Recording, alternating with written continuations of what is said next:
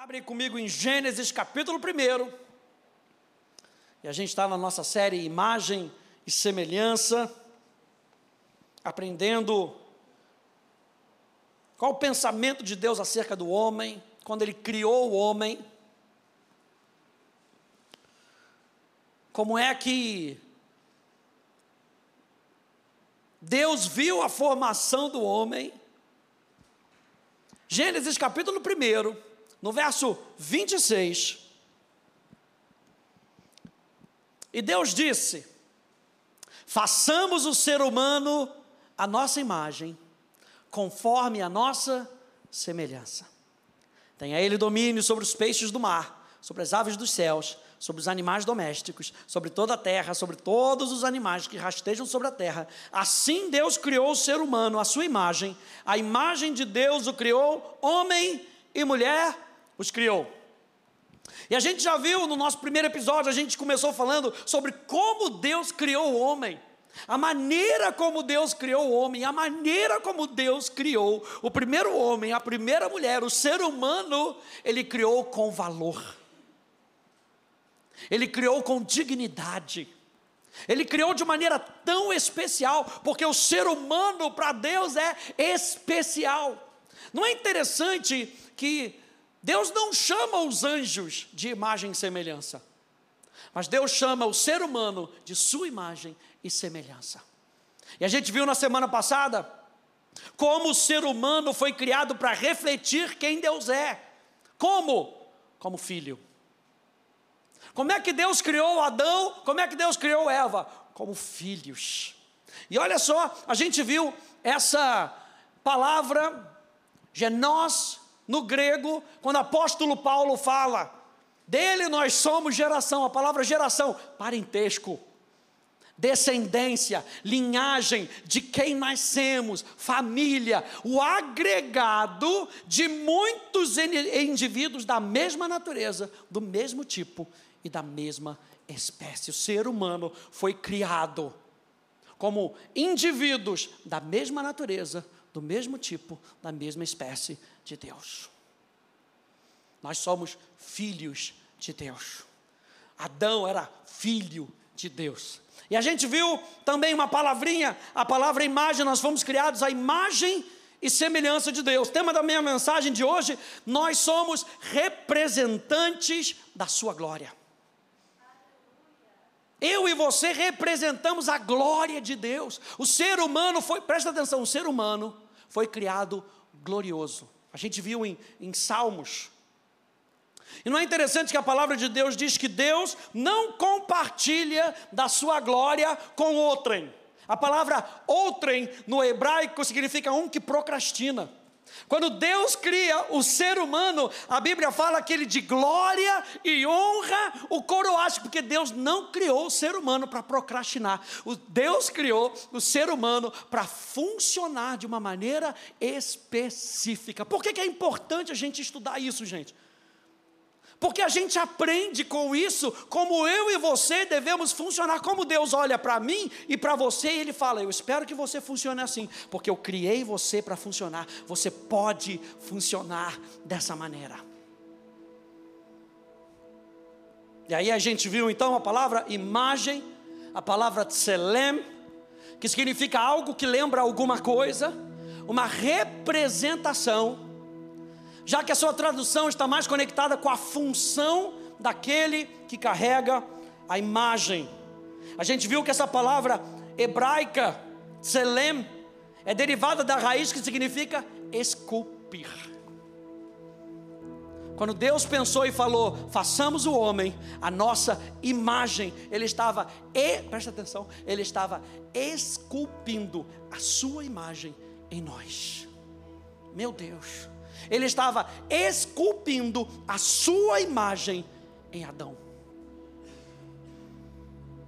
A palavra de Selem indica que o homem reflete a imagem de Deus. Por isso a gente poderia traduzir isso quando Deus cria o homem, Selem, imagem. Deus espera com que o homem reflita glória. Deus não compartilha da sua glória com aqueles que procrastinam, mas Deus cria o homem para refletir a sua glória. É como a lua que reflete a luz do sol. E você consegue ver a lua porque o sol está batendo atrás dela. Eu e você fomos criados para refletir, diga refletir. O ser humano, Adão e Eva, foram criados para refletir. Olha só essa frase de João Calvino, ele diz: O homem se assemelha a ele, e nele, no homem, se contempla a glória de Deus, como no espelho. Era para Eva olhar para Adão e ver Deus. Meu Deus. A gente está nessa série falando, e nós ainda estamos falando do casal original, nós ainda estamos falando da parte onde Deus cria e como Ele cria o ser humano. E aqui a gente consegue ver alguns aspectos de como Deus criou o homem para o representar. Vá anotando aí. Número um, o ser humano foi criado para representar a Deus como reis. No verso 26, Façamos o homem a nossa imagem, conforme a nossa semelhança, tenha ele domínio. Quando Deus cria Adão, ele dá uma função para ele. Tenha ele domínio. Vamos lembrar na semana passada que Adão tem domínio porque ele é filho.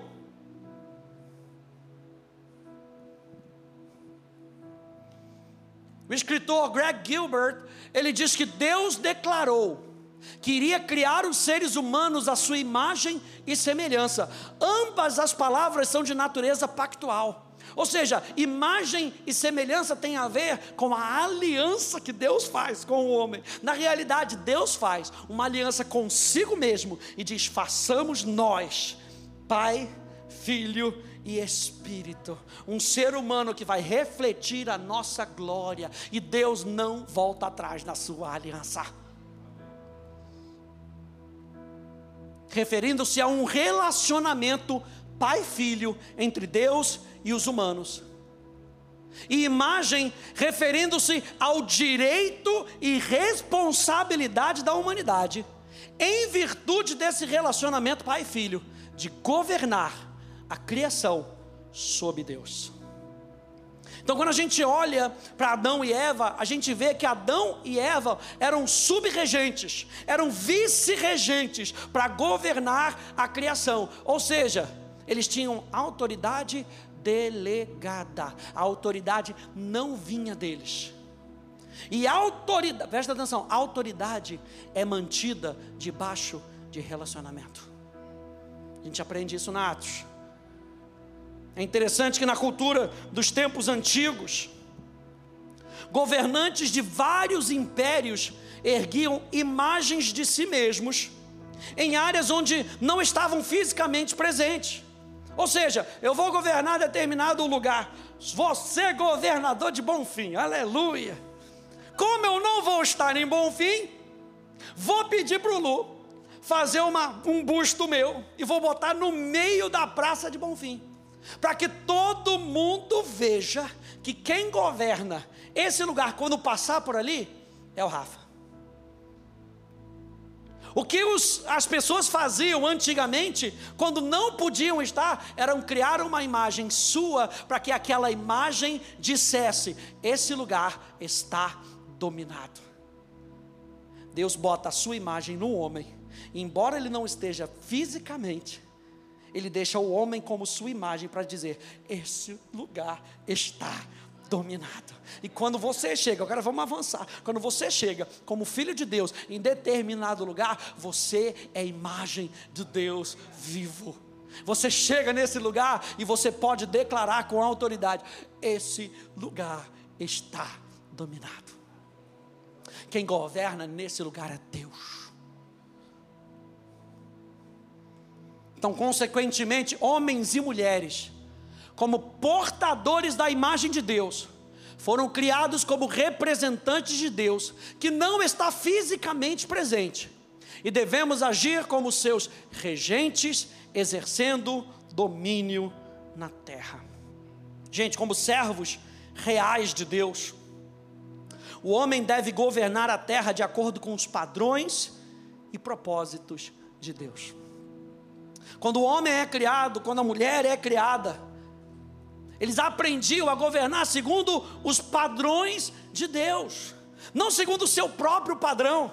E é isso que a gente vai aprendendo ao longo da nossa jornada, a como abrir mão da nossa vontade para ter a vontade dele no nosso coração. O homem foi criado não para estabelecer o seu próprio padrão. Vou me avançar aqui um pouquinho. Assim, Jesus, como segundo Adão, não veio para fazer a sua vontade, mas veio para fazer a vontade daquele que o enviou. O homem na terra, Adão, deveria fazer a vontade de Deus.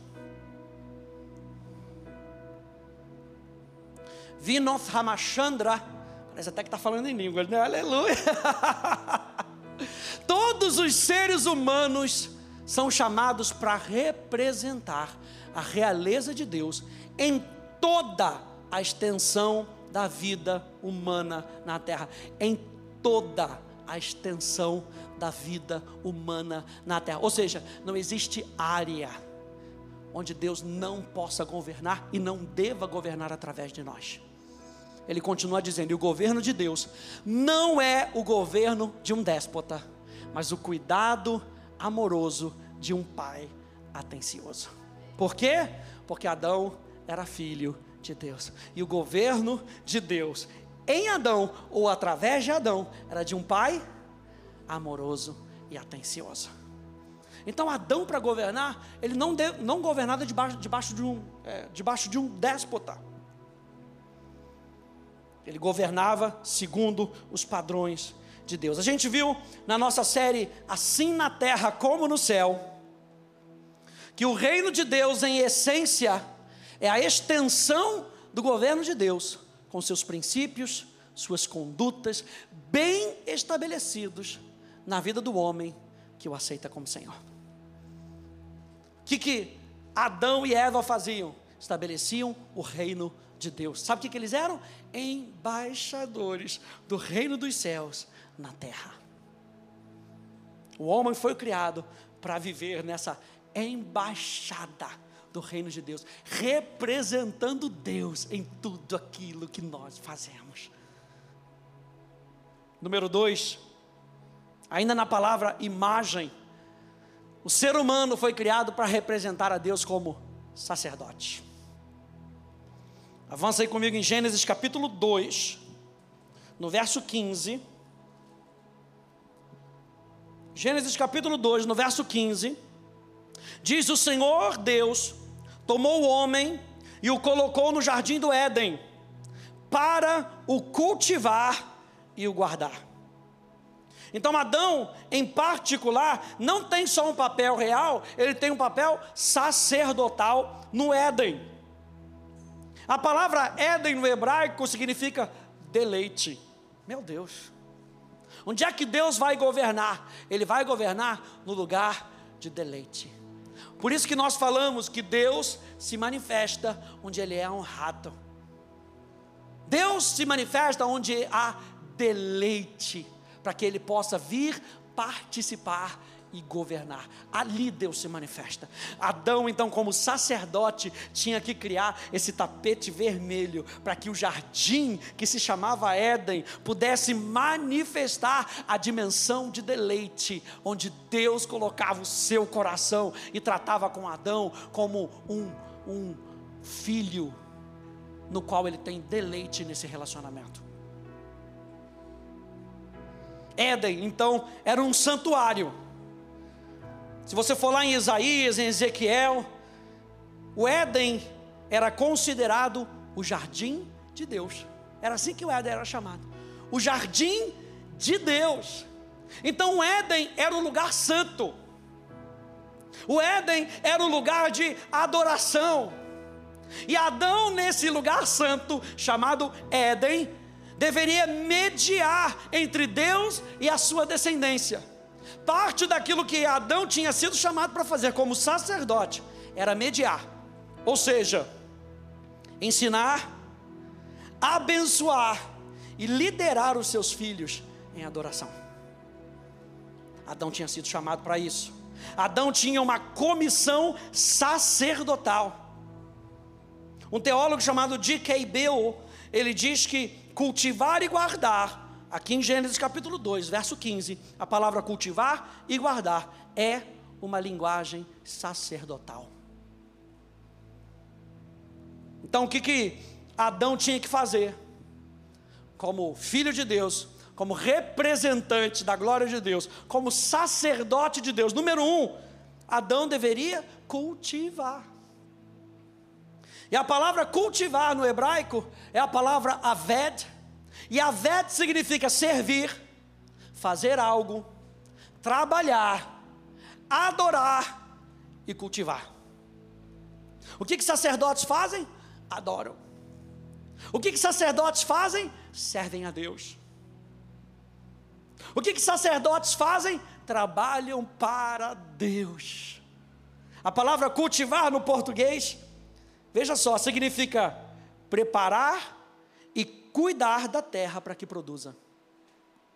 Adão tinha que cultivar o jardim, ele tinha que preparar e cuidar a terra para que produzisse. A palavra cultivar significa aplicar-se ao desenvolvimento de algo. Deus tinha preparado o jardim, deu o jardim pronto para o homem e diz: agora você cultiva. Agora você desenvolve. Olha só a parceria que Deus queria ter com o homem. Agora você desenvolve para minha honra e para minha glória. A palavra cultivar significa dedicar-se a. Para o homem cultivar, ele deveria se dedicar àquilo que ele estava fazendo. Mas vamos falar que essa dedicação tinha que começar na presença de Deus. Para que eu e você possamos fazer a vontade de Deus, eu e você precisamos nos dedicar à presença de Deus. E número dois, primeiro, cultivar. Número dois, o que, que ele deveria fazer? Guardar, diga guardar.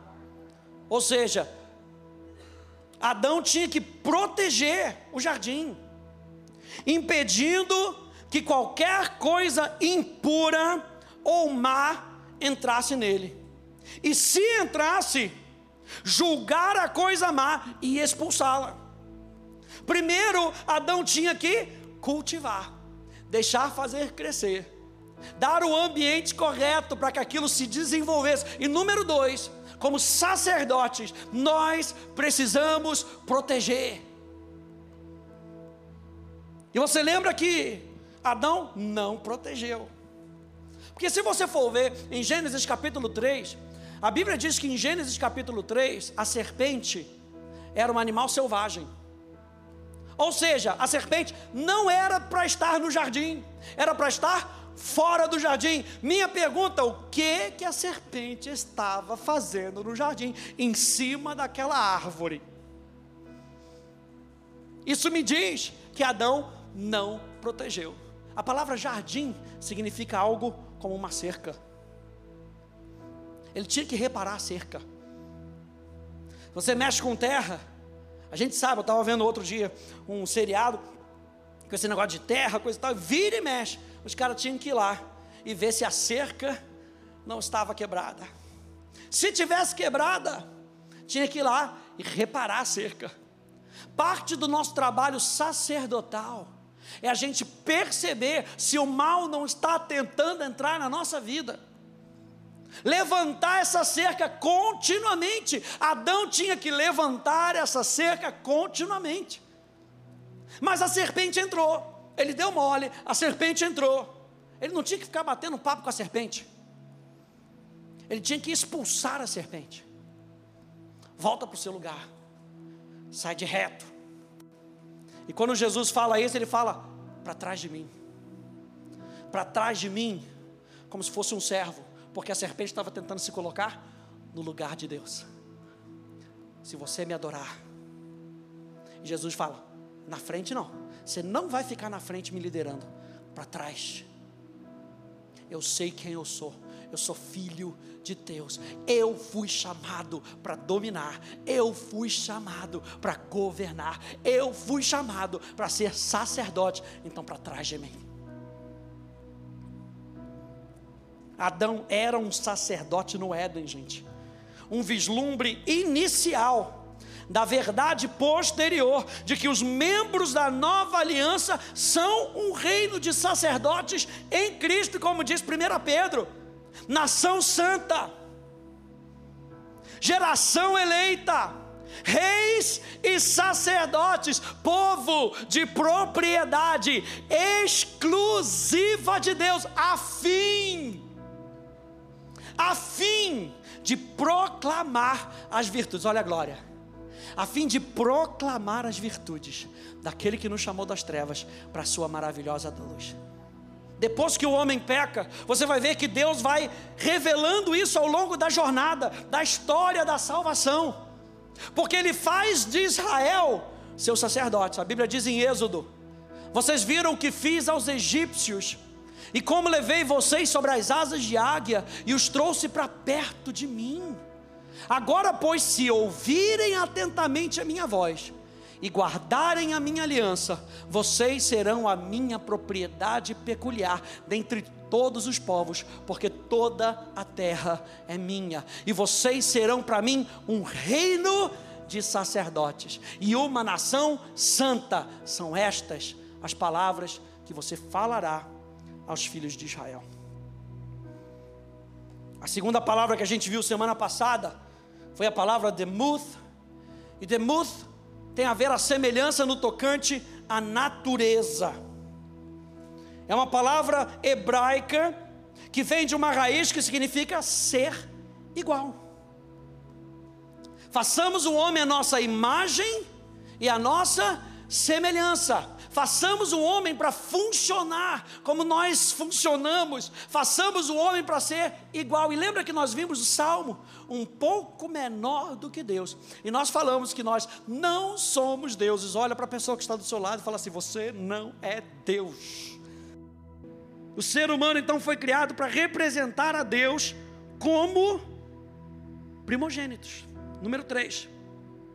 O ser humano foi criado para representar a Deus como primogênito. Gente, isso aqui é tudo chave para aquilo que a gente vai ver mais para frente. Eu e você fomos criados, o ser humano foi criado como primogênito. Olha só o que, que diz, obrigado pessoal, olha só o que, que diz. 1 Coríntios capítulo 15, verso 45, o apóstolo Paulo diz: Pois assim está escrito: o primeiro homem Adão se tornou um ser vivente.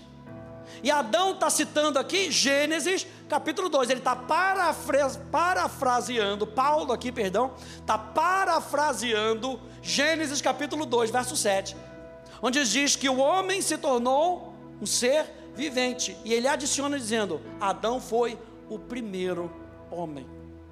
O plano, gente, original, era estabelecer uma família e não subalternos. Quando Deus cria o homem como filho, esses filhos eram primogênitos. Eles não eram uma raça inferior ao ponto de vou fazer qualquer coisa com eles. Eles eram família. E Deus tratava Adão e Eva como família. Quando a gente olha na Bíblia essa questão do primogênito, isso aqui é muito importante, porque a gente vai ver mais para frente que Jesus se tornou o primogênito. O primogênito, ele tinha um privilégio, gente, de continuar o nome da família. Era responsabilidade, privilégio do primogênito de continuar o nome da família. O que, que Adão tinha que fazer como, como primogênito? Continuar o nome da família. E ele tinha direito a uma herança. Gênesis 1, 28, volta lá por favor. Gênesis 1, 28. E diz assim: E Deus os abençoou e lhes disse: Sejam fecundos, multipliquem-se, encham a terra e sujeitem-na. O que, que Deus está falando aqui? Continuem Aquilo que eu coloquei em vocês, lembra que o sacerdote, ele tinha que passar isso, ele tinha que passar o seu relacionamento com Deus para os seus filhos, ensinar os seus filhos. Israel foi escolhido como um reino de sacerdotes para passar o seu relacionamento para as outras nações. O primogênito, gente, era consagrado ao Senhor. Adão, quando nasceu, nasceu consagrado ao Senhor, porque era o primogênito. Meu Deus, era santo. Na, é, Adão nasceu como santo, consagrado, santificado para o seu propósito. O primogênito recebia certos direitos, certas responsabilidades, certos privilégios que eram únicos dele.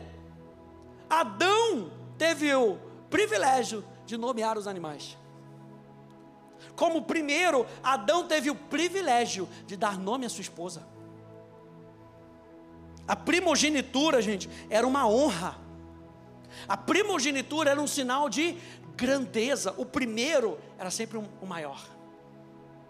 Provavelmente o mais capacitado. Porque era tanta honra, porque olha só, o primogênito, ele dava o privilégio daquele homem se chamar de pai o primeiro filho que nascia. Você lembra de Abraão? Era Abraão, ele não era pai. Mas quando Isaac nasce, quando Ismael nasce, Abraão se torna pai. E o primogênito na Bíblia é tão importante, porque ele muda todo o contexto de uma família. O homem vira pai, a mulher vira mãe. Como primogênito, Adão era o padrão para a próxima geração. Isso aqui é importante, gente. Quando a gente for ver sobre o pecado que entra na humanidade, a gente precisa entender isso. Como primogênito, Adão era o padrão para a próxima geração. Ele era o cabeça da espécie. Por isso, quando o homem peca, a sua natureza, a sua essência foi transformada, e é isso que Romanos capítulo 5, no verso 12 nos diz: "Portanto, assim como por um só homem entrou o pecado no mundo, e pelo pecado veio a morte, assim também a morte passou a toda a humanidade". Por quê? Porque o primeiro homem era o padrão. Então, tudo aquilo que ele reproduziu depois do pecado foi com uma natureza pecadora. Número 3, então, o homem é primogênito. E número 4, o ser humano foi criado para representar a Deus com intimidade. Número 1, um, ele foi criado para representar como rei. Número 2, ele foi criado para representar como sacerdote. Número 3, ele foi criado para representar como primogênito, como aquele que perpetua o padrão. E número 4, o ser humano foi criado para representar a Deus com intimidade. A palavra demuth, que a gente está vendo semelhança, faz referência a espelharmos a glória de Deus, juntamente com a responsabilidade individual de buscar, seguir e servir a Deus. É isso o que a natureza de Adão o levava a desfrutar. A natureza de Adão levava Adão a buscar, a seguir e a servir a Deus. Então, o ser humano, gente, foi criado para ser um parceiro de Deus através da intimidade. Adão e Eva foram criados para serem parceiros de Deus. Por que, que isso é tão importante, gente? Porque quando Jesus ele morre na cruz do Calvário, ele é o segundo Adão. Ele reconquista todas essas características para nós. Então é muito importante a gente prestar atenção no que, que Deus está fazendo no início. Preste atenção no que Deus está fazendo no início, porque é o padrão para todo o resto. Como Deus cria o ser humano com dignidade, como Deus cria o ser humano com valor, como Deus cria o ser humano como filhos, porque quando Jesus morre na cruz do Calvário, e eu e você o aceitamos como Senhor, eu e você o aceitamos como cabeça dessa nova criação, eu e você reconquistamos o valor, a dignidade, a nossa posição como filhos, para nós podermos representar a Deus como reis, para nós podermos representar a Deus como sacerdotes sacerdotes, para nós podermos representar a um Deus que nos faz como uma geração de primogênitos. Meu Deus! Para que a gente possa representar a Deus com intimidade. Gênesis capítulo 3, no verso 8.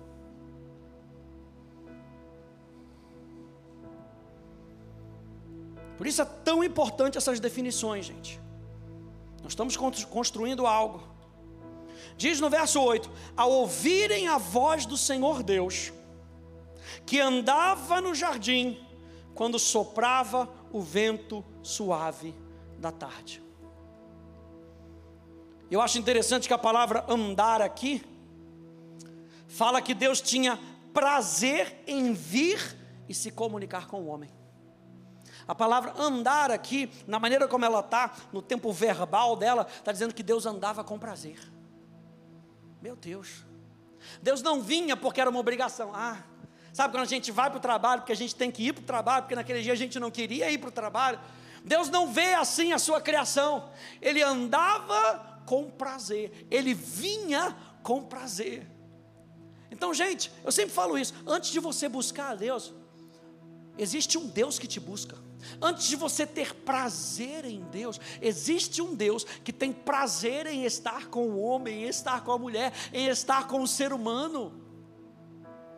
Olha só essa frase.